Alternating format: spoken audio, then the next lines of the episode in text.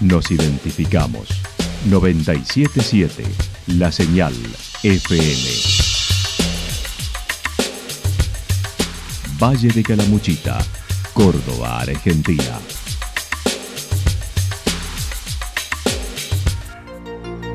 El más completo resumen de las noticias de la región, encontralos todos los días a las 12 y 30, a las 16 y a las 22 horas. Panorama de noticias.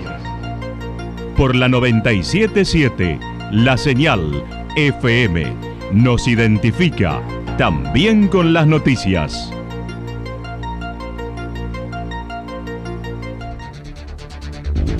Municipalidad de Villa del Lique. Una forma de vivir. Gestión Ricardo Zurdo Escole.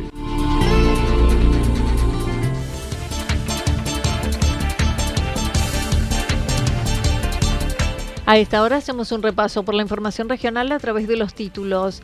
La medicación para adelgazar no es mágica.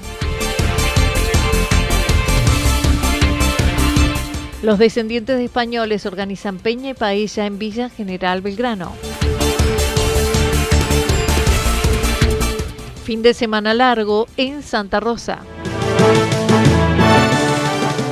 La actualidad en síntesis. La actualidad en síntesis. Resumen de noticias regionales producida por la 977 La Señal FM.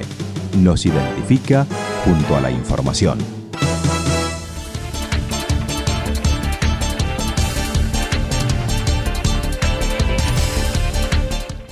La medicación para adelgazar no es mágica. Seis de cada diez adultos en Argentina tiene problemas de sobrepeso con múltiples causales. Muchos aducen el sedentarismo al que están expuestos y además el 30% de los niños tiene sobrepeso. La licenciada en nutrición Sandra Abenali del Hospital Regional indicó la solución no es de un día para otro. Seis de cada diez adultos presenta exceso de peso.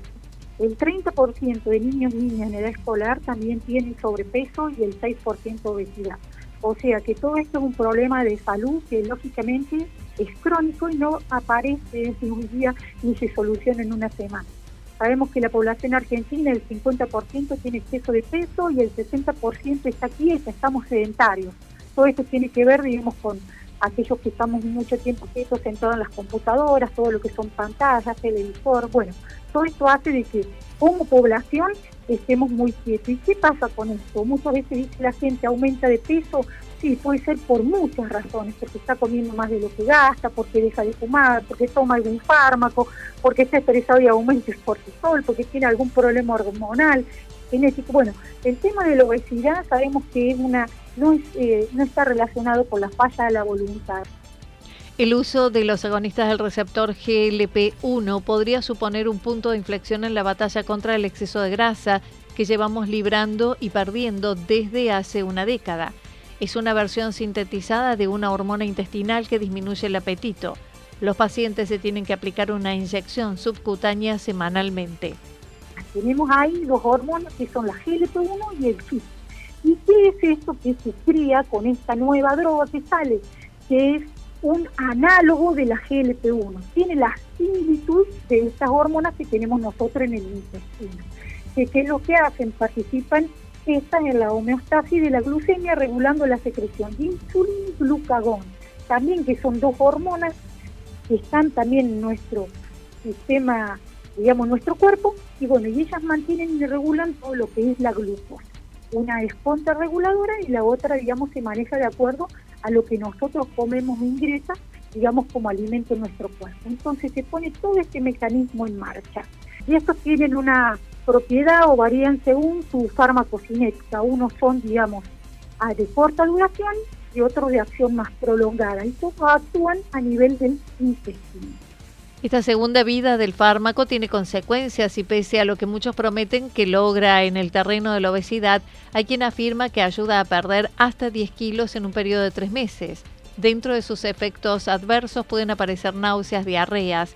La nutricionista destacó el uso del medicamento, pero no es magia. Sí, los efectos adversos más que nada tienen que ver con todo lo que es intestinal, por ejemplo, diarrea, vómito, náuseas digamos, lo que más provocan, digamos, este tipo de medicamentos, que lógicamente tiene que ser, digamos, provisto de forma gradual y bajo prescripción médica. No cualquiera lo puede ir a comprar, tiene que ir con una receta y tiene que estar bajo tratamiento médico. Y esto lo importante que tenemos que decir y sabe y podemos destacar que no hay magia. La gente cree que se aplica la inyección subcutánea porque es como una insulina, viene como una lapicera, ¿sí? Se puede digamos, colocar en el abdomen, en el brazo, en las piernas, en los muslos, pero esto lógicamente tiene que ir, digamos, acompañado de una buena supervisión médica, tiene que ir supervisado un plan alimentario, eh, bueno, todo eso, digamos, conlleva a que, digamos, tiene que haber cambios en estilo de vida y también actividad física para el paciente. También se refirió a los costos en el mercado, que estaría entre 77 mil y 127 mil, haciendo hincapié en la alimentación saludable, el descanso y la actividad física como base para una mejor vida. Anita, tampoco son drogas que son baratas, 77 mil y 122 mil pesos. Creo que no es para cualquiera tampoco. Pero bueno, están, van a estar en el mercado.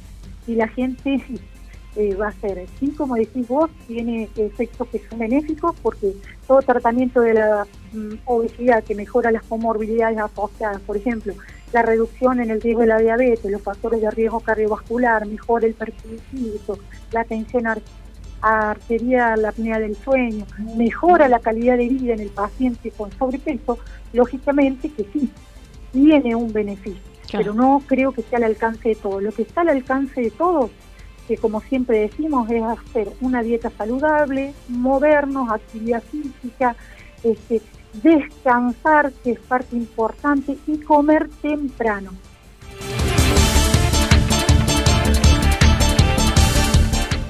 Los descendientes españoles organizan peña y paella en Villa General Belgrano.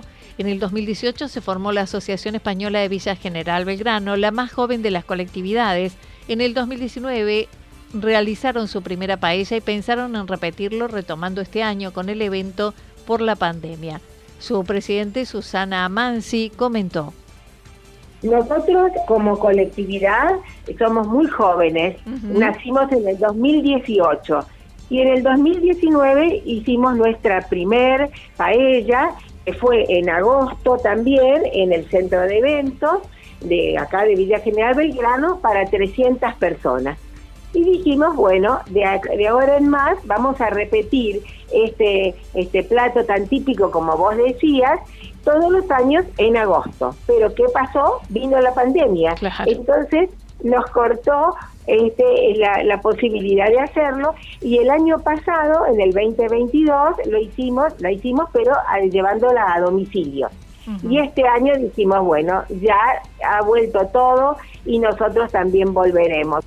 Habrá cinco academias y grupos de bailes de flamencos, además de grupos musicales.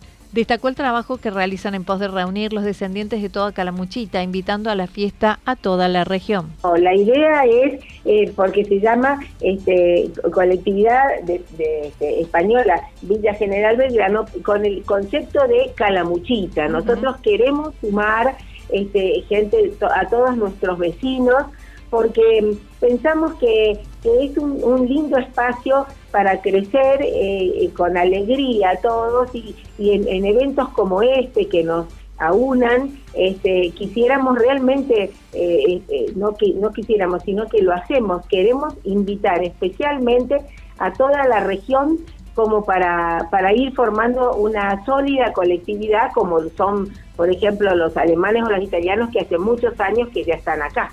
Será en el Salón de Eventos de Villa General Belgrano el sábado 26 de agosto y el costo de la entrada es de 5 mil pesos, 20% de descuento para los socios. Es el sábado 26 de agosto a las 20 horas en el Salón de Eventos. Y los teléfonos a los que se pueden comunicar, les apuntamos 15 401 426 15 401 713. El costo es de 5 mil pesos y 20% de descuento para los que son socios de la colectividad española.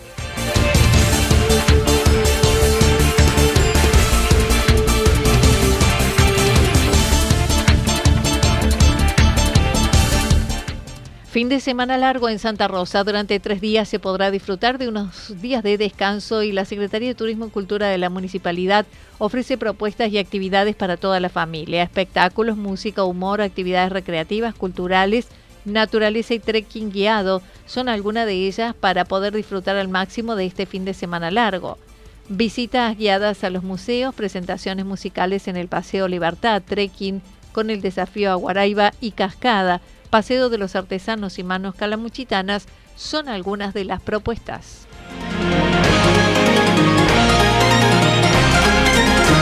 Toda la información regional actualizada día tras día. Usted puede repasarla durante toda la jornada en www.fm977.com.ar. La señal FM nos identifica también en Internet.